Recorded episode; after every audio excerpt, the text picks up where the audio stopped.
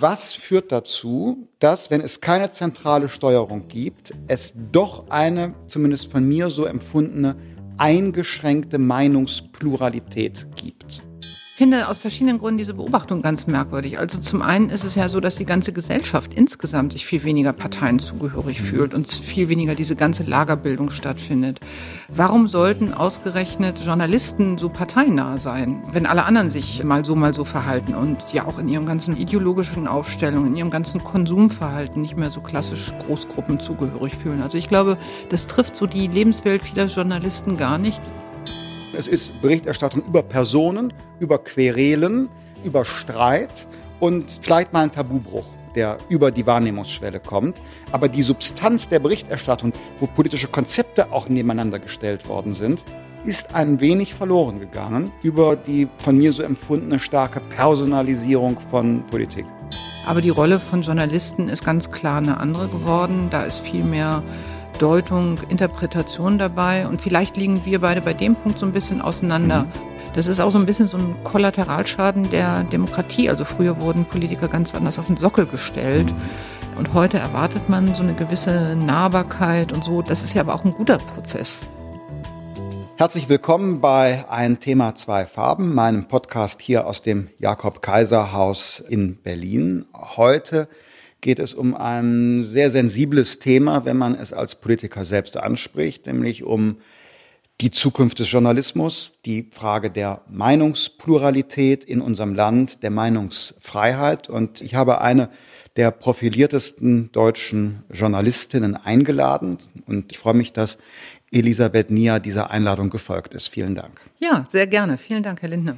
Frau Nia, ist bekannt aus Funk und Fernsehen und natürlich Print, da wo sie vor allen Dingen tätig gewesen ist. Sie hat VWL, also Volkswirtschaftslehre, Wirtschaft studiert in Köln, in London und in Washington. Sie war an der Kölner Schule für Wirtschaftsjournalisten, hat dann gearbeitet für den Spiegel. Ich glaube, da haben wir uns dann auch das erste Mal beruflich kennengelernt und sie hat bei der Zeit gearbeitet lange und zuletzt bei der Wirtschaftswoche und heute ist sie nicht mehr im Journalismus tätig, sondern ist Geschäftsführerin der gemeinnützigen Hertie-Stiftung. Mhm. Ist es eigentlich ungewöhnlich, fällt mir gerade auf, wo ich Ihre Biografie genannt habe, ist es eigentlich ungewöhnlich, mit einem Wirtschaftsstudium in den Journalismus zu gehen? Also ich war ja an einer Schule in Köln, die speziell Journalisten für die Bereiche Wirtschaft und Politik ausgebildet hat. Und die Schule war über viele Jahre weg da eigentlich auch sehr erfolgreich. Also es sind Absolventen der Kölner Schule wirklich in allen großen Medien vertreten und haben wichtige Jobs, eigentlich querbeet. Insofern gibt es da schon einen direkten Weg. Und ich habe das immer als Riesenvorteil empfunden. Ich glaube, selbst wenn man Politikberichterstattung machen will und nicht in erster Linie klassische Wirtschaftsgeschichten schreiben will, ist das eine sehr gute Ausbildung, ein sehr guter Hintergrund. Ich habe immer die Erfahrung gemacht, dass Politiker eigentlich am liebsten mit Journalisten reden, die inhaltlich interessiert sind und nicht in erster Linie sie darüber befragen wollen, gegen welchen innerparteilichen Gegner sie gerade irgendwelche Pläne haben oder wie man die nächste Wahl gewinnt. Insofern hat sich das selbst dann, wenn ich eigentlich in anderer Mission unterwegs war, als glücklich erwiesen, dass ich diesen Background hatte muss ich fast lachen, weil man würde gerne fachlich befragt werden zu wirtschaftspolitischen oder finanzpolitischen Initiativen, aber leider ist es in der Tat meistens nur, was halten Sie von dem Bewerber für den CDU-Vorsitz oder wie war das nochmal mit Jamaika oder wann treten Sie zurück? Die fachlich-sachlichen Fragen gehen ein bisschen in den Hintergrund. Und da speist sich auch meine spontane Einstiegsfrage heraus ohne dass ich jetzt irgendeine Statistik vor Augen hätte. Aber mein Eindruck ist, dass Ökonomen, Juristen, vielleicht auch Ingenieure, Techniker eher weniger den Weg in den Journalismus, mindestens heute finden und es mehr Politologen sind, wie ich, nichts gegen Politikwissenschaft, Soziologen, Germanisten, Medienwissenschaftler, das könnte sein. Es wäre schade, wenn es so wäre. Ich glaube, insgesamt stimmt auf jeden Fall, dass es ja weniger klassische Wirtschaftsberichterstattung gibt. Also als ich angefangen habe, sorry, wenn das so ein bisschen grannyhaft jetzt klingt, aber es ist halt wirklich über 20 Jahre her und ich bin heute ja auch quasi als Ex-Journalistin hier, aber als jemand auch, der sich diesem Berufsstand immer noch sehr, sehr verbunden fühlt und eigentlich auch gerne drüber spricht, weil ich vielleicht auch ein paar Sachen sagen kann, die ich eher nicht so ausgesprochen hätte, als ich selber noch im Journalistenberuf voll tätig war. Was halt auffällt, ist, dass früher eine ganz selbstverständliche Verpflichtung gab, zum Beispiel über große und mittelgroße Unternehmen zu berichten. Mhm. Also was hatte eine Zeitung für die FAZ für ein großes Team im Wirtschaftsressort, das zu den Bilanzpressekonferenzen von Maschinenbauern oder so hingegangen ist. Und jetzt sieht man, dass zum Beispiel so eine große, auch in vielerlei Hinsicht tolle und ernstzunehmende Redaktion wie die von Zeit Online sagt, Wirtschaftsthemen oder Unternehmensthemen finden bei uns eigentlich als Arbeitsweltthemen oder als Verbraucherthemen statt, aber nicht mehr, dass wir irgendwie die Bilanzpressekonferenz irgendwie wichtig finden. Das hat zur Folge, dass auch ein bestimmtes Bild von Wirtschaft entsteht, was ich problematisch finde. Man redet über Unternehmen wie Siemens, Deutsche Bank, VW, wenn es Skandale da gibt. Und das ist eigentlich schade, weil das einfach ein unheimlich großer Bereich ja auch im Alltagsleben von Menschen ist. Wir haben bei der Wirtschaftswoche deswegen einen Podcast zum Thema Führung gemacht, weil Menschen sich erwiesenermaßen mit kaum einem anderen Lebewesen so viel beschäftigen wie mit ihrem Vorgesetzten. Dazu gibt es Statistiken und das ist ein wichtiger gesellschaftlicher Bereich, was im Betrieb passiert und deswegen sollte das auch in der Berichterstattung seinen Niederschlag finden. Das kann ich übrigens für die Politik unterstreichen. Auch da hat sich die Berichterstattung verändert. Ich erinnere noch, wie auch ich als Schüler und dann auch zu Beginn meiner politischen Arbeit auch als Abgeordneter die Parlamentsberichterstattung verfolgt habe. Und wenn es große Debatten gab, also die Elefantenrunde, Kanzleretat beim Haushalt, dann haben die Zeitungen eine ganze Seite hingelegt. Und es wurde über jede Rede auch der Opposition berichtet, teilweise wunderbar geschrieben, so mit indirekter Rede, schon mit kleinen Einordnungen, so Szenen am Rande. Ihr Kollege Günther Banners von der FAZ war bekannt für so eine spezielle grammatikalische Konstruktion, die ging dann ungefähr so. Der Bundeskanzler hatte zum SPD-Oppositionsführer zu gehen. Beide wurden in der letzten Reihe gesehen wie, also jetzt nicht unbedingt so die cremigste Form, wie man es, wie man's, Konjunktivarien ja, genau, das bei uns, ja, ja. Ne, wie man das schreiben konnte. Aber trotzdem, ich habe es als eigene Kunstform empfunden und in den kleinen Szenen war dann unglaublich viel kodiert. Das waren fast so literarische Miniaturen. Viele Grüße an Herrn Banners, wenn er uns zuhört. Gab aber auch andere, die so geschrieben haben. Das gibt's heute nicht mehr, sondern es ist Berichterstattung über Personen, über Querelen, über Streit und vielleicht mal ein Tabubruch, der über die Wahrnehmungsschwelle kommt. Aber die Substanz der Berichterstattung, die da drin war, also wo politische Konzepte auch nebeneinander gestellt worden sind, es ist ein wenig verloren gegangen über die von mir so empfundene starke Personalisierung von Politik. Ja, dafür gibt es natürlich auch Gründe. Zum Teil ist die Politik auch selber dran schuld. Also ich erinnere mich noch dran, wie ich so als junge Journalistin beim Spiegel im Wahlkampf so die verschiedenen Wahlprogramme nebeneinander gelegt habe und wir haben dann so Schnittmengen aufwendig gebildet für verschiedene Koalitionen und was dann passieren würde, wer, wenn, mit wem regieren würde, was dann, weiß nicht, in der Verkehrspolitik mhm. passiert.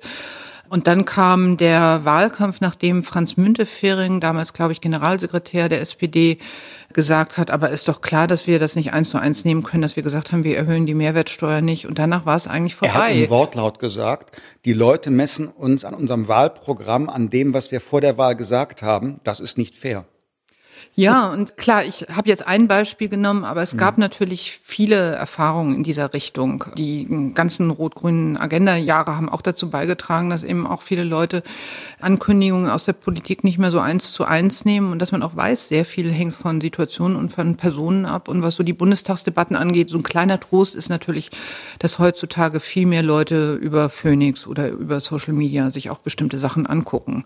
Aber die Rolle von Journalisten ist ganz klar eine andere geworden Da ist viel mehr Deutung, Interpretation dabei. Und vielleicht liegen wir beide bei dem Punkt so ein bisschen auseinander, mhm. was davon attraktiv und gut ist und was nicht. Mhm. Das ist ja schon die Startrampe für Ihre These jetzt. Naja, also ich wundere mich immer so ein bisschen darüber. Also deswegen hat mich gefreut, dass Sie mich eingeladen haben, weil ich weiß, dass Sie sich eigentlich gut mit Medien und Journalismus auskennen, auch mit vielen Kollegen im Gespräch sind und das mit Interesse verfolgen, was da so in der Medienwelt passiert. Und gleichzeitig habe ich auch von Ihnen immer wieder die Klage gehört oder die Beobachtung, die Berliner Journalisten seien irgendwie so grüner, grünen affin, irgendwie auf. Von mir? Was? Nein. Naja, doch, oder? Ich finde aus verschiedenen Gründen diese Beobachtung ganz merkwürdig. Also zum einen ist es ja so, dass die ganze Gesellschaft insgesamt sich viel weniger Parteien zugehörig mhm. fühlt und viel weniger diese ganze Lagerbildung stattfindet. Warum sollten ausgerechnet äh, Journalisten so parteinah sein, wenn alle anderen mhm. sich mal so mal so verhalten und ja auch in ihrem ganzen ideologischen Aufstellung, in ihrem ganzen Konsumverhalten nicht mehr so klassisch Großgruppen zugehörig fühlen? Also ich glaube, das trifft so die Lebenswelt vieler Journalisten gar nicht, die mal Argumente aus diesem Bereich oder mal Argumente aus jenem Themenbereich plausibel finden. Und ich glaube, dann gibt es noch so eine andere Verwechslung. Also nach meinem Geschmack arbeitet ein guter Hauptstadtjournalist so ähnlich wie ein Arzt. Das heißt, er widmet sich mit professioneller Hingabe dem jeweiligen Gegenüber zu und versucht, den möglichst gut zu verstehen.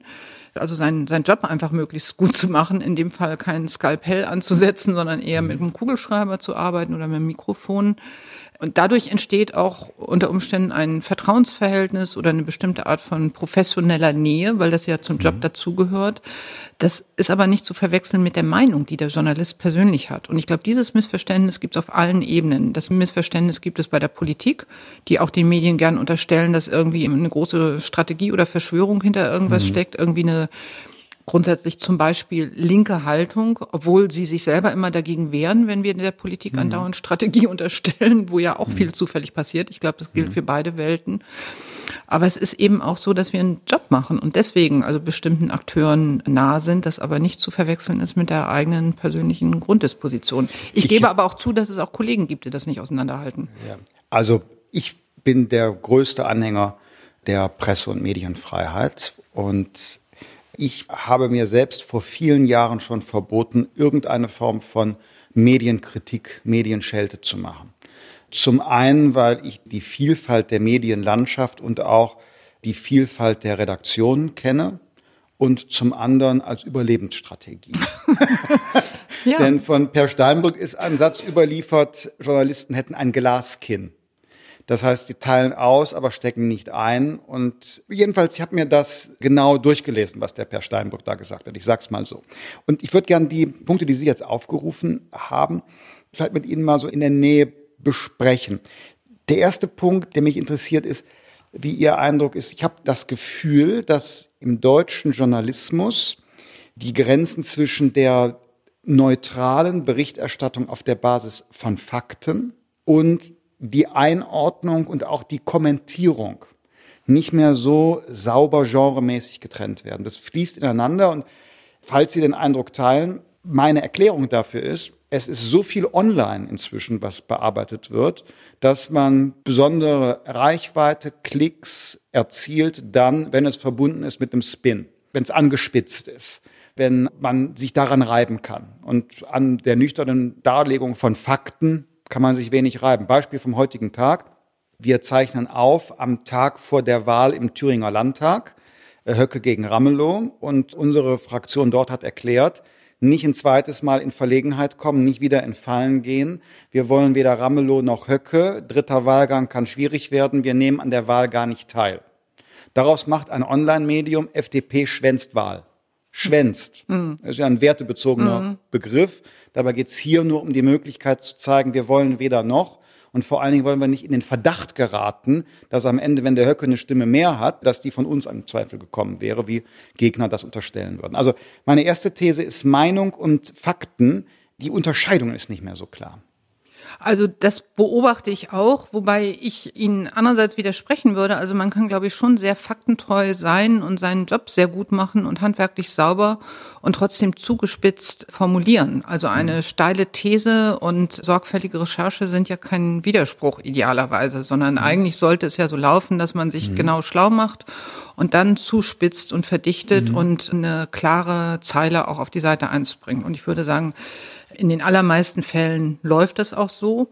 Und dann wird eben eine starke Meinung auch online und auf Twitter und überhaupt Social Media mhm. honoriert. Wenn jemand aus der Deckung geht, sich vorwagt und mhm. sagt, lieber schlecht regieren als nicht regieren mhm. oder was auch immer, ja. Eine starke These funktioniert, glaube ich, nicht nur, wenn sie jetzt mit Emotionen und Meinung so behaftet mhm. ist, sowohl bei Politikern als auch bei Journalisten. Was ich aber auch schwierig finde, ist diese Vermengung von Journalisten, die sagen, das hier ist mein privater Account und dann auf Twitter mhm. sich parteipolitisch äußern oder persönliche Affinitäten vortragen und sagen, den und den finden sie doof und dann die gleiche Person irgendwo auftritt und versucht, ja, neutral ist man ja nicht, aber sozusagen handwerklich sauber den journalistischen Job gut zu machen. Und neutral, damit meine ich, man ist natürlich für Pressefreiheit zum Beispiel. Also auch ein guter Hauptstadtjournalist, der versucht, unterschiedliche Lager zu verstehen, steht ja für bestimmte demokratische Werte so. Aber in der Tat, ich ärgere mich auch über Kollegen, die von anderen ganz toll gefunden werden. Letztes Beispiel war Christian Bangel von der Zeit Online.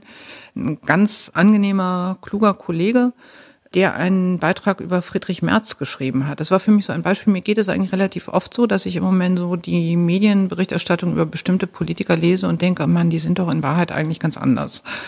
Und das habe ich bei Friedrich Merz auch sehr stark. Mhm. Den kenne ich ewig seit Bonner Zeiten. Und da erlebe ich jetzt schon ziemlich häufig, dass Kollegen einfach in so einer Ferndiagnose mit so einem Weitschuss also wirklich Breitseiten abfeuern, wie er angeblich ist, so zusammengemengt aus irgendwelchen Zitaten, aus irgendwelchen Wahlkampfreden. In seinem Fall war das, warum Friedrich Merz den Osten nicht gewinnen wird. Und das war so ein bisschen tragisch, weil der Christian Bangel, glaube ich, sehr viel über den Osten weiß. Und ich hatte das Gefühl, wie schade, die Journalisten, die den Osten kennen, kennen Friedrich Merz nicht. Und umgekehrt wäre doch gut, wenn sich jemand, der so eine Analyse schreibt, dann auch die Mühe mhm. macht, mhm. sich mit dem betroffenen Politiker ein bisschen näher zu beschäftigen und nicht nur so Klischees Oder ihn vielleicht überhaupt mal zu treffen. Ich lese oft Dinge über mich von Journalisten, die ich in meinem Leben noch nie getroffen habe. also die Ferndiagnose, sagen sie. Ja. Ist auch interessant zu sehen, wie man so wirkt gegenüber Leuten, die einen aus den Medien wahrnehmen und nicht persönlich. Trotzdem denke ich mir, ach, kurzer Anruf, ja, also liebe Kollegen, die zuhören, äh, Sie haben jetzt gerade gehört, dass Sie Christian Lindner einfach anrufen können. Das wissen Sie. Schreiben mir auch viele Journalisten SMS und E-Mails, die ich dann ja ja das ist natürlich das ist natürlich immer auch ein Zeit- und Kapazitätsproblem. Ja. Aber ich bin ehrlich gesagt da wirklich auch sehr sehr oldschool. Also ich gebe mhm. zu, ich habe natürlich auch Journalismus schon in der mehr oder weniger prädigitalen Ära gemacht mhm. und bin vielleicht auch noch durch eine Zeit geprägt, in der man sich nicht so viel Politikerreden auf YouTube mhm. angucken könnte.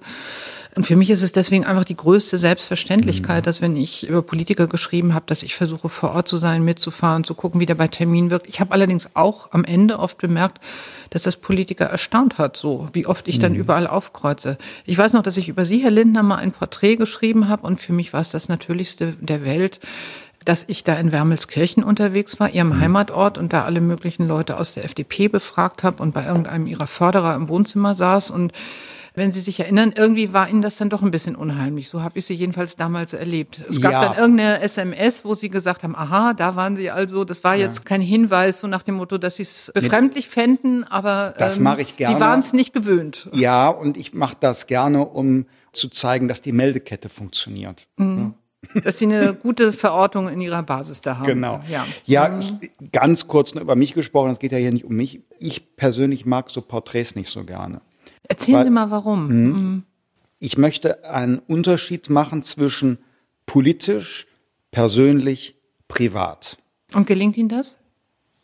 Ja, politisch sind Dinge meine Sachaussagen.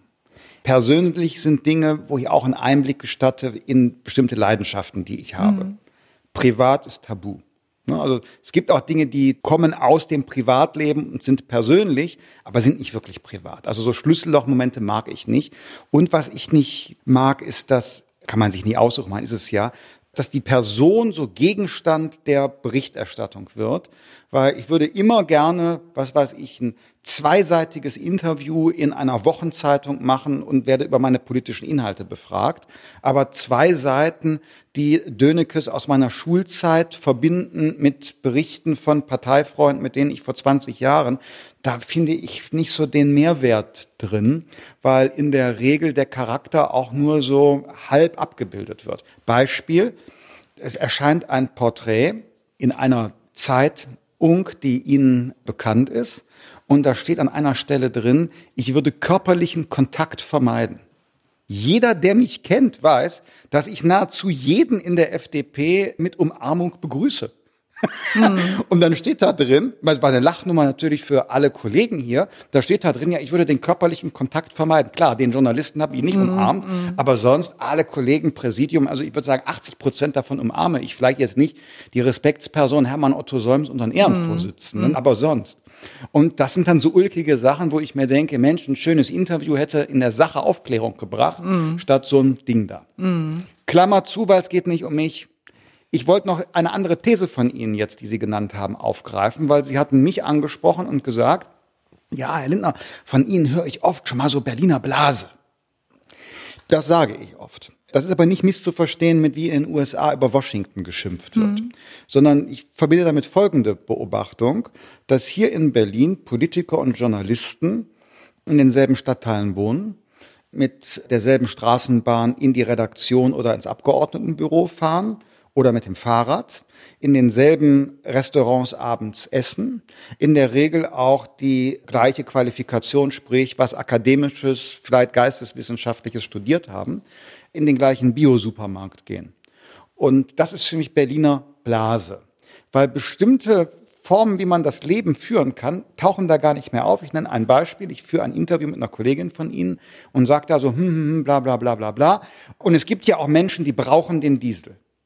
Und dann sagt Ihre Kollegin in dem Interview als Rückfrage, wieso braucht denn jemand einen Diesel? Ja klar, wenn du im Prenzlauer Berg wohnst mit dem öffentlichen Personennahverkehr, nachdem du die Scheilatte geholt hast, in die Redaktion kommst, brauchst du den Diesel nicht wohnst du auf der Schwäbischen Alb und kannst dir nur alle 15 Jahre ein Auto kaufen und musst du morgens 50 Kilometer zur Schule und in den Job fahren, brauchst du schon noch ein bisschen den Diesel. Naja, sie braucht ein Auto. Ob es denn unbedingt Diesel sein muss, vielleicht hatte sie auch einfach keine Ahnung von Autos und meinte das irgendwie ganz anders. Mhm. Also ich wäre da nicht so streng, weil ich glaube, diese Selbstkasteiung von Politikern und Journalisten, die es ja immer wieder gibt, ne? Journalisten sagen das ja auch gerne, problematisch, Prenzlauer Berg zu wohnen und so weiter. Und da immer ich habe da übrigens auch lange gewohnt, von, also insofern ist nett. Ne? Ja, ja, und sich von Büffelmozzarella zu ernähren und so, diese ganzen Klischees und Karamell, äh, Salz, Eis und solche Sachen. Und ich finde das ja auch gelegentlich ganz mhm. interessant, aber ich muss sagen, also Journalisten und Politiker gehören nun schon zu den Berufsgruppen, die nach meinem Geschmack am meisten im Land unterwegs sind. Und ich würde das, wenn ich sagen darf, als Abgeordneter auch immer ins Schaufenster stellen und klar machen. Und ich glaube, Sie persönlich hätten auch die Rückkehr in den Bundestag aus der APO-Zeit nicht geschafft, wenn Sie nicht erstens die ganze Zeit on Tour gewesen wären und zweitens das auch über Social Media intensiv kommuniziert hatten also kein Werbeblock, mhm. aber von der Hertie Stiftung wollen wir das auch so machen. Mhm. Ich bin ja jetzt mhm. Geschäftsführerin für den Bereich Demokratie stärken und wir werden ganz viel außerhalb von Berlin mhm. unterwegs sein mit dem ganzen Team, um deutlich zu machen, dass wir hier kein Preaching to the Converted, also nicht die bereits Katholischen noch weiter missionieren zu machen. Ich glaube, man braucht nicht in erster Linie Veranstaltungen in Berlin Mitte, die sich mit Demokratie beschäftigen. Nichts gegen Leute, die das machen, viel wertvolle Sachen dabei. Aber wir sind da eher in anderer Mission unterwegs. Insofern den Gedanken, dass es wichtig ist, rauszufahren, den teile ich ja. Und auch gerade, wenn man sich mit Demokratie-Themen beschäftigt. Aber ich finde schon, dass Journalisten und Politiker eine Berufsgruppe sind, die das in hohem Maße macht. Vielleicht sogar die Volksparteien, Vertreter, die abhängig sind, in ihrem Wahlkreis wiedergewählt mhm. zu werden, weil sie nur so ein Direktmandat erringen können. Noch ein bisschen mehr als jetzt bei FDP und Grünen, wo es nicht so viel Direktmandate gibt. Und abgesehen davon, also ich meine, meine Tochter ist in der Schule, wo auch eine Zeit lang die Sporthalle nicht genutzt werden konnte, weil Geflüchtete da wohnten oder wir haben Verwandte, wir haben Freunde, die woanders mhm. wohnen. Also ich finde, wir sollten uns da auch nicht ständig kleiner machen, als wir sind. Mhm. Also als interessierte, wache Menschen mhm. nehmen wir doch irgendwie das Leben außerhalb unserer Biosupermärkte wahr. Ja, für Sie als Journalistin trifft das in jedem Fall zu. Ich bemühe mich äh, auch darum. Die Frage ist immer, ist man da repräsentativ? Man, Sie sind als Reporterin. Aber es wird natürlich ausgenutzt. Sie sind als Reporterin unterwegs mhm. gewesen. Und wenn ich heute schaue, bin öfter in Online-Redaktionen äh, ja auch zu Gast und beobachte das das ist ein anderer Beruf. Bitte nicht missverstehen, aber Sie waren eine Elite-Journalistin. Naja, Elite aber es gibt aber auch, nee, ich wehre mich aber vor allem gegen diese doofen Klischees, die von Journalisten gibt. Ich sage Ihnen mal ein anderes Beispiel. Ich habe hm. gerade getwittert, da gab es irgendeine Statistik, wonach jeder Vierte in Deutschland demnächst Single ist. Also die Zahl der Leute, die eine ganze Wohnung für hm. sich haben, groß oder klein, hm. nimmt stark zu. Und ich hatte dann getwittert, Leute, das ist auch ein Grund für die Wohnungsnot, also rückt zusammen, mhm. weil ich viel von so neuen mhm. Wohnformen halte, wo zum Beispiel mhm. Rentner, die viel Wohnfläche haben, Studenten bei sich aufnehmen. Da gibt's innovative Modelle, habe ich immer wieder darüber berichtet. Das ging in die Richtung. Ich habe selbst auch oft so gewohnt, weil ich alleinerziehende Mutter bin und wir uns irgendwie immer arrangiert mhm. haben mit Freunden oder Studenten, die bei uns gewohnt haben und so weiter. Da kam aber sofort Reaktion so nach dem Motto, ihr Elite-Journalisten wisst ja gar nicht, worüber ihr redet, wie das ist, wenn Leute zusammenrücken mhm. und so weiter. Also es wurde unterstellt und dann, als ich mich dazu geäußert habe, wurde nochmal gesagt, dann reden Sie doch das nächste Mal, wenn Sie im Presseclub mit sowieso sitzen, auch anders drüber. Also es gibt dann auch schon die falsche Annahme. Erstens, jeder, der irgendwie mal ins Fernsehen eingeladen wird, ist wohlhabend und jeder, der in Berlin Mitte Berichterstattung macht, ist privilegiert. Und hm. ganz so stimmt das auch nicht. Nein. Und da finde ich, sollten wir dann irgendwie auch ab und zu mal wieder zurechtrücken, wie die meisten Journalisten hier arbeiten und dass es verdammt viele in prekären Verhältnissen ja, genau gibt, die irgendwie geringe Einkommen so haben, die das aus Idealismus zu super niedrigen Löhnen trotzdem machen. Und dass es auch ein Berufsstand ist, der irgendwie Sympathie und Unterstützung verdient. Genau darauf wollte ich gerade zu sprechen kommen. Deshalb das Wort von Elitejournalismus bezogen auf Sie. Also das, äh, Spiegel, Hans. Ich kenne das Kompliment, was daran liegt. Ja, aber es ist ja auch ein bisschen Wahrheit dran, glaube ich, wenn man das vergleicht eben genau mit der Arbeitssituation, Lebenssituation von heutigem journalistischen Nachwuchs in den ersten Berufsjahren, vielleicht darüber hinaus. Die Erträge im Qualitätsjournalismus sind anders, die Gehälter anders gezahlt, befristete Beschäftigung, Teilzeit, feste Freie. Man, die Leute, die die Rezensionen der Talkshow-Auftritte machen, sind überwiegend Freie, die es in ein paar Stunden machen, kriegen ein paar Euro dafür, dass sie schnell Zeilen produzieren über Nacht und müssen das auch tun. Und mir schrieb neulich jemand, bei Instagram so in die Inbox und war eine Sie kurz korrespondiert und sagte, ja, vielen Dank, dass Sie das mir so erklären. Ich bin ja Angehörige, jetzt Zitat des Medienpräkariats. So schrieb sie und das war eine Journalistin. Da will ich hinaus. Da verändert sich natürlich auch dann die Arbeitsweise. Die Chefreporterin, die im Land viel Zeit für eine Recherche hat, einerseits. Andererseits der junge Nachwuchsjournalist, kein fester Job, kein Reisekostenbudget, der schnell online Texte zusammenbaut. Im Grunde ist das ja eine journalistische Zweiklassengesellschaft heute. Naja, also ich glaube, man darf die Zeiten von früher da auch nicht verklären. Also ich erinnere mich, dass ich mal, das klingt jetzt wieder ein bisschen wie Oma spricht vom Krieg, aber ich war zum Beispiel mhm. mal mit Gerhard Schröder auf einer China-Reise. Das war mhm. damals, hat die FDP auch viel draus gemacht. Als der Transrapid da eingeweiht wurde, gab es viele Fragen, warum geht sowas in Shanghai und nicht in Deutschland, aber das ist ein anderes Thema. Aber immer noch aktuell, ähm, ja. Genau, aber damals haben wir in China zwei DPA-Journalisten vergessen. Die saßen nämlich am Rande einer großen Konferenz, auf der Gerhard Schröder aufgetreten ist. Das war eine Reise über Silvester. Mhm. Man fuhr irgendwie, also endlos lange hin, war 48 Stunden in zwei Städten, in Peking und Shanghai und dann wieder zurück, weil die alle, unter anderem, weil die alle Silvester gerne in Deutschland feiern wollten. Und die Kollegen saßen da irgendwie am Rande dieser Veranstaltung und haben es nicht mehr rechtzeitig ins Flugzeug zurückgeschafft, weil die eben vor Ort da mühsam ihre Texte zu Ende schreiben mussten. Heutzutage würden die im Auto arbeiten. Heutzutage wäre das mhm. irgendwie alles leichter über WLAN absetzbar, als das damals mhm. der Fall war.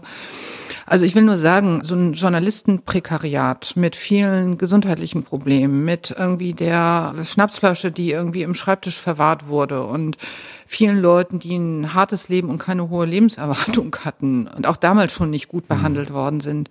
Das gab's früher auch. Ich will jetzt niedrige Löhne nicht gut reden, aber ich glaube, es ist halt einfach auch ein wahnsinnig toller, erfüllender Beruf. Und es gibt eben viele, die irgendwie mit einem niedrigen Gehalt anfangen, aber dann tolle mhm. Sachen machen können. Und wie viele Jobs gibt es schon, wo man dafür bezahlt wird, dass man seine Neugierde befriedigt und wo der Arbeitstag damit beginnt, dass man Zeitung liest?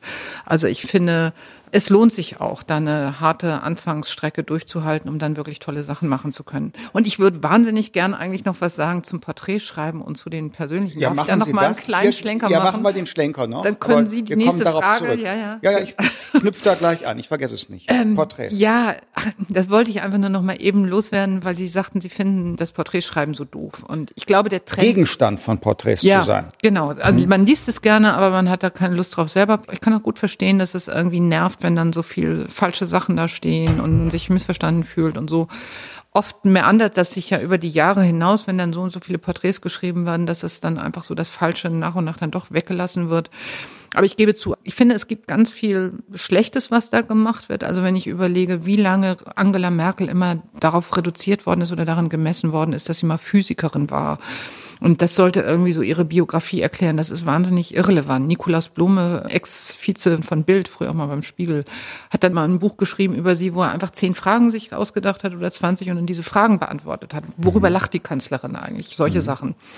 Deswegen finde ich, man muss es immer wieder versuchen und anders machen. Und ich glaube, das ist, weil man heutzutage so viel von Politikern irgendwie online findet, auf YouTube oder anderswo oder sich irgendwelche Sachen in der Mediathek anguckt oder so Auftritte, gibt es tatsächlich weniger Kollegen, die einfach versuchen, dann mitzufahren mhm. und die mhm. Leute echt kennenzulernen. Deswegen verstehe ich so einen gewissen Frust, aber ich glaube, man muss damit leben. Also ich glaube, Personen sind einfach viel, viel, viel wichtiger als früher. Und ich glaube, die Leute haben auch ein viel stärkeres Gespür für, für Authentizität und Glaubwürdigkeit. Das ist auch so ein bisschen so ein Kollateralschaden der Demokratie. Also früher wurden Politiker ganz anders auf den Sockel gestellt. Mhm. Und heute erwartet man so eine gewisse Nahbarkeit und so. Das ist ja aber auch ein guter Prozess. Und ich glaube, es geht nicht anders. Also ich wir hab, werden da nicht rauskommen. Nein, ich, ich habe gar keine Wahl. Ich kann nur sagen, wie ich es empfinde. Und gleichzeitig ist es in Deutschland auch toll, dass zum Beispiel es so einen Schonbereich für das Private trotz allem viel stärker mhm. gibt als in England. Also ja, den muss man allerdings auch sehr verteidigen, gelegentlich unter Zuhilfenahme auch von Rechtsbeistand. Ja. Aber wie auch immer, ich habe hab nichts gegen Porträts. Ich kooperiere dann meistens auch, sprich man trifft sich und erläutert was. Nur in meinem mhm. speziellen Fall, ich habe eben auch schon so viele Erzählungen über mich bezeugen und erdulden müssen. Dann war ich mal der linke intellektuelle Philosoph der FDP. Hm. Also das hatte nichts mit der Realität zu tun. Dann war ich die One-Man-Show der FDP, der alleine alles machen muss in der APO ohne Aussicht auf Erfolg. So, dann war ich der Staatsfeind Nummer eins, weil ich Frau Merkel und den Grünen stellvertretend für die FDP sagen musste, also wir haben aus der Vergangenheit gelernt, ohne irgendwas machen wir es nicht mehr. Mhm. Dann bin ich momentan so eine Art Rechtspopulist. Mhm. Und das Interessante ist, die Positionen in der Sache bei mir haben sich in zehn Jahren, natürlich so wie die Zeit sich verändert, verändert, aber so meine eigene Sichtweise auf Liberalität, Liberalismus, meine Partei hat sich gar nicht so viel verändert wenn ich so alte Texte sehe, ich sehe da hinten im Schrank alte Bücher von mir, Freiheit gefühlt, gedacht, gelebt, aus dem Jahr 2008. Ja, ja ich erinnere mich. Ne, mhm. Ne, genau, mhm. deshalb sage ich's. Den Beitrag, den ich da geschrieben habe, mit ein bisschen Salz, cum grano salis, könnte ich heute noch machen. Aber ich habe eben dann so viele Erzählstränge erlebt, wo ich dann, Mensch, das widerspricht sich doch. Ich bin ja ein völlig anderer Mensch geworden danach. Dabei bin ich gar nicht, wie Sie wissen. Aber jetzt bitte zurück zu äh, nochmal dem mhm. anderen Punkt. Der ist nämlich für mich nicht noch interessant zu erfahren, welche Meinung Sie da haben. Also Veränderung Journalismus, Sie sagten selbst, ja, niedriges Einkommen, man kann tolle Sachen machen. Also wenn es so ist, freue ich mich. Mein Gefühl ist oder die Wahrnehmung, sehr, sehr viel ist prekär. Sehr viel ist prekär. Rar als früher, eben weil die Branche insgesamt unter Druck ist. Und man sieht, wie viel da freigesetzt wird. Und jetzt, jetzt meine These, Frage, wie auch immer der Journalist mit gesicherter Anstellung, gutem überdurchschnittlichem Einkommen, unbefristet, Vollzeit, gute Altersversorgung aus dem Presseversorgungswerk. Der schreibt anders über auch das politische Leben und die Inhalte als die oder der Junge, geisteswissenschaftliches Studium, Mitte 20, Großstadt, WG, weil man sich gar nicht mehr leisten kann, keine sichere Berufsperspektive, Sorge, wie geht's überhaupt wirtschaftlich weiter, wie ist das später mal im Alter, der nimmt Sachen ganz anders wahr. Also nochmal anders gesagt, der Journalist früher, der schaute rüber zu den ehemaligen Mitschülern, die Lehrer geworden sind, verbeamtet und sagte, ja, auch ganz nett. Oder schaute rüber zum Ingenieur, auch ganz nett, er meint's auch ganz nett. Heute, der junge Journalist, Journalistin, schaut, hm, die Mitabiturientin wurde Ärztin, hm, gutes Einkommen, sicherer Job, unbefristet, schaut rüber, hm, der ist Ingenieur geworden, sehr hohes Einkommen, ganz sicher, und ich, kleines Einkommen, befristet und so weiter. Also macht das nicht auch was mit der Wirklichkeitswahrnehmung dann, wenn man so eine Lebenssituation vorfindet? Weiß ich nicht, weil der junge Journalist, und ich habe ja viel mit jungen Journalisten immer zu tun gehabt. Also nicht nur, weil wir Praktikanten hatten, egal wo ich gearbeitet habe und ich auch mit denen sehr gerne zusammen was gemacht habe, sondern zum Beispiel auch, weil ich jedes Jahr mit Studenten von meiner früheren mhm. Journalistenschule hier so zwei Tage in Berlin veranstaltet habe, wo wir gemeinsam Gespräche mit Politikern oder auch Sprechern oder Lobbyisten oder so gesucht haben, wo die also dieses politische Berlin so ein bisschen besser kennenlernen sollten. Also diese jungen Kollegen, die ich dann immer wieder in allen möglichen Redaktionen und Situationen angetroffen habe.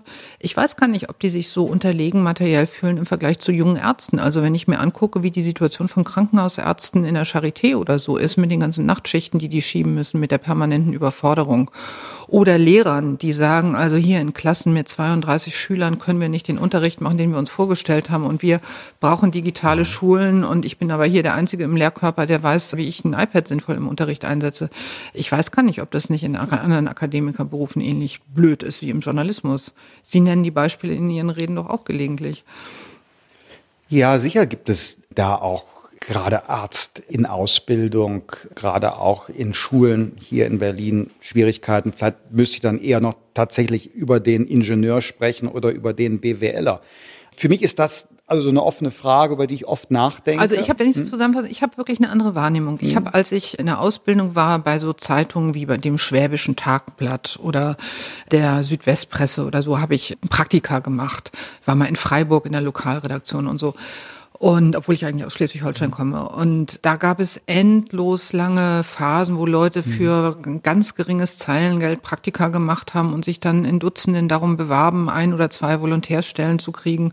Und nach dem Volontariat war nicht sicher, ob man eine Festanstellung kriegt. Also mhm. dieses Selbstausbeuterische, das Leute zum Journalismus hintreibt, weil es eben ein besonderer mhm. Beruf ist, das kenne ich eigentlich. Es gab dann mal eine Ausnahmezeit, als die Financial Times Deutschland gegründet wurde. Ich glaube, das trifft zeitlich so mit ihren mhm. ersten Berufsjahren als mhm. äh, Politiker zu tun oder Vollzeitpolitiker. Mhm. Vielleicht hat Ihre Wahrnehmung des Journalismus diese Zeit geprägt, weil das so eine Ausnahmesituation war, wo es viele gut bezahlte Journalisten gab, die so im Zuge der New Economy auch viele neue Optionen Klar, in ihrem Bereich die, bekamen. Wobei die FTD wirklich eine Besonderheit war. Die hat die absolut kapitalistischste Marke, Financial Times Deutschland, wird kombiniert mit einer linken Politikredaktion. Ja, ja, das war ein interessant. Überwiegend Taz-Leute, glaube ich. Ne? Das war wirklich ein spannendes Experiment. Ja, mhm. das war ein interessantes Biotop. Aber ich wollte nur einfach sagen, mhm. da ich einen noch längeren Berufsweg habe, da mhm. habe ich eine andere Wahrnehmung. Ich betrachte mhm. das eher als Ausnahme. Aber was ich auch kenne, ist, ich hatte gerade ein Gespräch mit dem Vater meiner Tochter, der einen Führungsjob beim Stern in Hamburg hat. Und als ich mit dem sprach, dachte ich auch nochmal, ja, also große Flaggschiffe des deutschen Journalismus, die seit vielen Jahren mit Auflagen schon zu kämpfen haben, obwohl sie das Gefühl haben, wir strengen mhm. uns wahnsinnig an und machen einen guten Job und überlegen mhm. uns jede Woche aufs Neue und haben eigentlich nicht das Gefühl, dass wir handwerklich als mhm. Journalisten was verkehrt machen. Und das erlebe ich in vielen mhm. Redaktionen. Und ich muss sagen, das habe ich auch unterschätzt, als ich jetzt gewechselt bin in einen neuen Job zu einer Stiftung. Ich bin selber nicht gegangen, weil es dem Journalismus so schlecht geht und ich die Schnauze voll hatte davon oder dachte, ich, ich mhm. habe keine Perspektive und wer weiß, ob ich noch in zehn Jahren da ein Gehalt verdienen kann. Gar nicht. Bin da auch optimistisch, dass man mit Qualitätsjournalismus weiter gut leben kann. Aber ich merke, dass es doch was anderes ist, nicht in so einem Umfeld zu sein, wo alle so auf Krise und mhm. Zukunftsangst geeicht sind. Und das mhm. gibt es natürlich in der Branche sehr mhm. viel. Und das prägt bestimmt auch die Berichterstattung. Das könnte auch noch ein Erkläransatz sein. Also ich versuche ja immer, weil ich glaube nicht an so Verschwörungstheorien wie, wie manche. Das, mhm. Nein, glaube ich nicht. Ich glaube nicht, dass es irgendwo eine Stelle gibt, wo quasi so Befehle ausgegeben werden, so wir Medien machen jetzt dies und das und Oder der jeden muss fertig sogar. Der muss fertig sein. Und ich glaube nicht, dass es Dafür sind die meisten Journalisten charakterlich ungeeignet, solche ja. Befehle entgegenzunehmen. Jedenfalls das wäre besonders, meisten, mit denen ich kenne. Das wäre besonders tröstlich. Aber ich glaube eben nicht an so Kampagnen, die zentral gesteuert werden, sondern eher an Strukturen, an systemische Dinge, die Einfluss nehmen. Und es gibt ähm, natürlich gruppendynamisches Gequatsche. Also, um ja. das mal zu berichten. Mhm. Es gibt die Situation, dass auf dem Parteitag jemand hat eine Rede gehalten, sagen wir mal beim CDU-Parteitag ging um Vorsitz, dann ist Mittagspause, die Kollegen müssen alle ihre Texte absetzen. Man geht rum, will mit so ein paar wichtigen Leuten sprechen, redet auch mit ein paar anderen Kollegen Und dann sagt der eine, naja, also das war ja irgendwie nix. Und dann sagen noch zwei andere, also ich weiß nicht und so. Und der vierte lässt sich dann davon verunsichern, was zwei andere Kollegen gesagt haben. Also es gibt mhm. schon solche Prozesse. Ich glaube, in Parteien ist das nicht so anders. Im Leben ist das, das schon, so. aber mhm. es ist selten so eine konzertierte Geschichte, dass jemand sich vornimmt, jo, so, jetzt schreiben wir diese Partei hoch oder runter. Ja. Und das wird ja immer wieder mal unterstellt. Nein, das glaube ich nicht. Ich hatte zwar mal ein interessantes Gespräch bei einer in Süddeutschland erscheinenden Zeitung, wo der Chefredakteur mir sagte, Herr Lindner, unsere Redaktion wollte schwarz-grün und das haben Sie mit Ihrem Nein zu Jamaika verhindert. Im mhm. Redaktionsgespräch bei einer in Süddeutschland erscheinenden Zeitung sagte der das und da dachte ich, das ist interessant, weil erstens, diese Redaktion hat eine Meinung, auf die sie hinarbeitet. Und zweitens, unter Jamaika wurde Schwarz-Grün verstanden. Mhm. Welche Rolle äh, hat Bizarr, ja, hm? das ist bizarr. Das war da muss ich jetzt drüber nachdenken. Das war ja. ein bisschen, ein bisschen bizarr. Ich will aber nicht in die Details einsteigen. Also da begegnete mir sowas, da war eine Meinung da. Aber ansonsten glaube ich nicht dran. Nur, worauf will ich hinaus? Also ich stelle mir immer so die Frage systemisch, die Situation der einzelnen Journalisten, des einzelnen Journalisten, Milieufrage Berlin Mitte. Was, und jetzt kommt meine Beobachtung, was führt dazu, dass, wenn es keine zentrale Steuerung gibt, es doch eine, zumindest von mir so empfundene, eingeschränkte Meinungspluralität gibt? Also ich glaube an freien Journalismus, aber trotzdem ist die Pluralität der Meinungen relativ eng.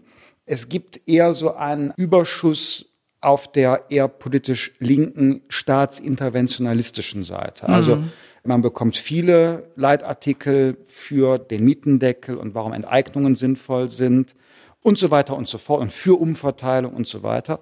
Ganz wenige, die sagen, Freunde, also auch in der Klimapolitik jetzt aber bitte mal rational oder Mensch, also wir wollen nicht marktgläubig sein. Aber ein gewisses Marktvertrauen wäre ja schon nicht schlecht. Jedenfalls kann es nicht alles der Staat machen. Das hört man seltener, diese zweite Komponente.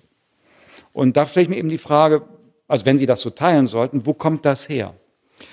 Ja, gute Frage. Also in der Tendenz empfinde ich es auch so. Ich glaube aber, dass die Medien da eher Spiegel der Gesellschaft sind. Mhm. Also wir hätten ja 2013 im Bundestag rein rechnerisch auch eine rot-rot-grüne Mehrheit mhm. gehabt. Es ist ja jetzt nicht so, dass die Parteien, die besonders massiv für Marktwirtschaft eintreten, kurz vor der Regierungsübernahme mit absoluter Mehrheit wären sondern ich glaube, das ist so, dass nach so vielen Zeiten des Wohlstands und Wachstum und wenig Probleme mit Arbeitslosigkeit das Bewusstsein dafür, dass man Unternehmen darin unterstützen sollte, zu gedeihen, Menschen zu beschäftigen, Gewinne zu machen, ja, zu gering ausgeprägt ist. Also das Aber dann müsste doch gerade die journalistische Mission sein zu sagen, jetzt habe ich die Gegenmeinung, weil ich habe Journalismus immer so verstanden, dass man kritisch mit der Gegenwart umgeht, kritisch auch mit machtvollen Gedanken mhm. oder auch Machtstrukturen. Und gegenwärtig könnte man sagen, gibt es eine gewisse machtvolle Struktur, der Staat wird's richten und Wachstum, wozu brauchen wir das? Und eigentlich wäre heute doch dann sozusagen die journalistische Subversionsübung, dazu sagen, Mensch, da habe ich eine Gegenposition. Ja, weiß ich nicht. Also ich glaube, es ist im Moment eine publizistisch reizvolle und sinnvolle Rolle für die Marktwirtschaft zu streiten. Und ich glaube, das brauchen wir und das kommt zu kurz. Genauso wie bei anderen Themen. Es gibt mehr Leute, die das zu ihrem Thema machen, um sich für Diversität oder mhm. Pluralismus einzusetzen, was ich auch legitim und wichtig finde. Also das auf jeden Fall. Ich glaube aber, dass bei dem, was Sie sagen, schon so ein, nach meinem Geschmack Missverständnis von Journalismus vorliegt, weil natürlich Journalisten Anwälte ihrer Leser sind und erstmal versuchen, stellvertretend für ihre Leser die Fragen zu stellen, die ihre Kunden, Abonnenten, Gebührenzahler umtreiben. Also ich würde jetzt weniger einen Kommentar schreiben in die Richtung, ich kommentiere so, weil ich denke, dass das für Deutschland wichtig ist oder dass es morgen mhm. passieren muss, sondern ich versuche zu antizipieren, wie man die Meinungsbildung meiner Leser vorantreiben kann. Das heißt nicht, dass ich vorausschauend immer alles richtig finde, was möglicherweise irgendjemand im Publikum gut finde, aber letztlich schreibt man für eine Zielgruppe. Letztlich ist man, wenn man jetzt nicht beim öffentlich-rechtlichen mhm. Bereich arbeitet, möchte man ein gutes Produkt herstellen, das mhm. verkauft werden muss. Das hat Vor- und Nachteile. Ich fand das auch immer sehr reizvoll. Also ich mhm. finde, Journalismus ist eigentlich so ähnlich wie Architektur. Das ist so eine schöne mhm. Mischung, dass es einerseits einen sehr kreativen, freien, auch damit auch sehr persönlichen Bereich hat. Welche Formulierung findet man? Wie macht man das Design für ein Haus? Aber gleichzeitig hat es irgendwie auch was sehr Handwerkliches. Man muss da sein Handwerk lernen und man muss ein Produkt am Ende herstellen, das sich am Markt bewährt. Und das muss man halt immer dazu denken. Mhm. Und wenn das Produkt im Moment so ist, wenn der Mainstream in Deutschland so ist, dass die Leute mehrheitlich skeptisch oder vielleicht skeptischer als jetzt zu Ludwig Erhard Zeiten auf die Marktwirtschaft schauen, dann wird auch der Journalismus das widerspiegeln. Also, dass die Journalisten da so einen Kampf aufnehmen und sagen, wir müssen unsere Gesellschaft von etwas überzeugen, was wir als Publizisten jetzt wichtig finden, die Erwartung hätte ich gar nicht. Mhm. Ich hätte persönlich eine einzige Mission eigentlich, wo ich sagen würde, so als Politikberichterstattung etwas, was mir immer wichtig war, wo es vielleicht einen kleinen Gegensatz zur Meinung vieler Leser gibt. Ich glaube, ich hatte nie eine besonders parteipolitische Berichterstattung, aber immer eine sehr pro-Politiker-Berichterstattung. Mhm. Also ich habe ein ziemlich unzynisches Verhältnis zur Politik. Und ich finde es wichtig, so über Politiker zu schreiben, dass man grundsätzlich erstmal annimmt, dass es in der Regel Leute sind, die was Gutes für ihr Land bewegen wollen. Das klingt irgendwie trivial und selbstverständlich. Aber ich glaube, früher haben sich noch viel mehr Journalisten so als natürlicher Gegenpart, wenn nicht sogar Gegner zu Politikern verstanden. Mhm. Heute würde ich sagen, es gibt Jäger und Sammler wie bei den Neandertalern. Es gibt welche, die wollen in erster Linie investigativ arbeiten und was aufdecken. Das ist total wichtig. Aber vielleicht noch wichtiger als früher ist, sind diejenigen, die einfach auch nochmal erklären, wie das ganze System funktioniert, warum Politiker so sind, wie sie sind und damit auch zu einer Akzeptanz beitragen von Verhaltensweisen, wo manche Leute den Kopf drüber schütteln. Also sagen, warum redet da jetzt jemand so verschwiemelt oder warum dauert irgendwas so lange? Ich glaube, das ist auch eine wichtige Aufgabe von Journalismus, auch gerade im Lokalen, so wenn es um Kommunalpolitiker geht, die schwerer haben als früher, die zum mhm. Teil also massive Bedrohungen und so aushalten müssen und das ist so das, wo ich persönlich am ehesten auch als Journalistin immer eine Mission empfunden habe, zu sagen, mhm. das ist auch Teil unseres Jobs. Also die Politiker sind nicht nur die Mächtigen, sondern die sind auch gleichzeitig eine Kaste, die es im Moment oft extrem schwer hat. Mhm. Jetzt will ich noch kurz über Ihre Stiftung, ähm, seit mhm. Anfang dieses Jahres 2020 Geschäftsführerin bei der Hertie Stiftung sprechen. Ein Projekt, das Sie schon angedeutet haben, ist Demokratie stärken. Vielleicht können Sie dazu sagen, was Ihr Befund ist und wie Sie auf ihn reagieren wollen. Naja, dass die Demokratie in der Krise ist, ist ja klar, glaube ich, auf unterschiedlichste Weise. Das zeigen die ganzen Umfragen, dass Menschen weniger Vertrauen haben. Die Repräsentanten sind unter Beschuss, auch im ganz mhm. wörtlichen Sinne, eine blöde Metapher, gebe ich zu. Aber ja, die Hertie-Stiftung ist eine große private Stiftung, die viele Projekte macht, die bekannt sind, wie Jugend debattiert oder die Hertie School of Governance hier in Berlin. Mhm. Und wir erfinden gerade viele neue Sachen, von denen ich zum Teil auch noch gar nicht erzählen kann. Aber wichtig ist mir, dass wir anders vielleicht als einige, die sonst so in diesem Themengebiet Demokratie leben, dass zum Beispiel die Familienministerin Frau Giffey fördert, ja, so ein bisschen andere Tonlage und einen anderen Zugang zum Demokratiethema haben. Eins habe ich vorhin schon erwähnt, kein Preaching to the Converted. Mhm. Also wir wollen nicht in erster Linie diejenigen mit Demokratiethemen beschallen, die sich sowieso schon beruflich mhm. damit beschäftigen. Für mich ist aber vor allem auch zum Beispiel sowas wie Jugend debattiert mhm. beispielhaft. Betriebswirtschaftlich würde man sagen, das ist sowas wie unser Signature Product. Ja. Denn da geht es darum, dass Demokratie nicht einfach das ist, was ich mir wünsche, mein Wille geschehe, sondern Demokratie ist etwas, was Regeln und Ordnung erfordert. Bei Jugend debattiert üben Leute im parlamentarischen System ihre Meinung zu äußern, zu streiten und lernen aber auch, dass dieser Streit irgendwann wieder vorbei ist. Die lernen, dass Politik auch was mit Frustrationstoleranz zu tun hat, dass man aushalten muss, dass man mal nicht gewinnt, und wir sind eigentlich diejenigen, die ja Skills, Eigenschaften, Fertigkeiten vermitteln wollen. Genauso mit der Hattie School of Governance, wo wir seit vielen Jahren versuchen, Leute darin besser zu machen, die irgendwie im Regierungsapparat eine Rolle spielen. Also man kann sagen, während sich sonst viele andere Stiftungen im Moment mit sowas wie Beteiligung, auch Alternativen zum politischen Parteiensystem beschäftigen, versuchen wir eher möglichst viele Leute fit zu machen, darin eine positive, Wie proaktive Rolle zu spielen. Was muss man sich konkret vorstellen? Demokratie stärken vor Ort, wo die Leute noch nicht überzeugt sind. Wie stelle ich mir das vor? Irgendwo im Land passiert was. Ja, also bei Jugend debattiert machen im Moment gerade 200.000 Jugendliche in ganz Deutschland irgendwie mit und machen da ihre Schulwettbewerbe und so. Aber ich kann Ihnen mal erzählen, was ich jetzt heute Vormittag zum Beispiel hm. gemacht habe, bevor ich hierher gekommen bin zu Ihnen. Da habe ich lauter E-Mails an Chefredakteure von Zeitungen geschrieben. Wir haben eine Stiftung, das ist eine Tochter von der Hertie Stiftung, das ist die Startstiftung. Da fördern wir jedes Jahr im Moment über 500 Schüler mit Migrationshintergrund. Die kriegen Geld, die kriegen bis zu 1000 Euro im Jahr für Bildung, können also für bestimmte Bücher oder Reisen oder was auch immer da Geld beantragen. Die kriegen Coaching, die kriegen Förderprogramme unterschiedlichster Art, sind 3000 Alumni in ganz Deutschland. Und es gab ja nun nach den Morden von Hanau eine Diskussion darüber, sind unsere Medien divers genug? Ist da sozusagen das Land hinreichend repräsentiert, auch in den Redaktionen? Und dann haben wir jetzt gesagt, okay, also das Problem werden wir nicht von heute auf morgen lösen können, aber was wir machen können, ist, dass Staatsstipendiaten Redaktionen besuchen. Und zwar nicht nur so wie eine Schulklasse, die sich da einmal umschaut und sagt, ah ja, war ja interessant, hier mal sich umzugucken, sondern wir wollen da wirklich Dialoge machen, wo die Schüler vorbereitet hingehen, wo die sich mit den Zeitungen vorher beschäftigen und so eine Art Blattkritik machen und wirklich in den Austausch kommen, damit die Meinungen und Sichtweisen dieser Schüler irgendwie in den Redaktionsalltag Eingang finden. Und das bitte auch nicht nur zu Fragen von Integration und Migration, weil nicht jemand, der irgendwie aus einer Flüchtlingsfamilie kommt, soll dann nur über Flucht sprechen können, gerade nicht, sondern der soll zu aktuellen Themen dieser Zeit mitreden ja, und das versuche ich jetzt. Also insofern habe ich noch ein bisschen mit Journalismus auch zu tun, weil ich mhm. versuche, mhm. ich hatte erst gedacht, ich mache gerade andere Sachen. Ich habe jetzt wirklich bewusst meinen Job gewechselt.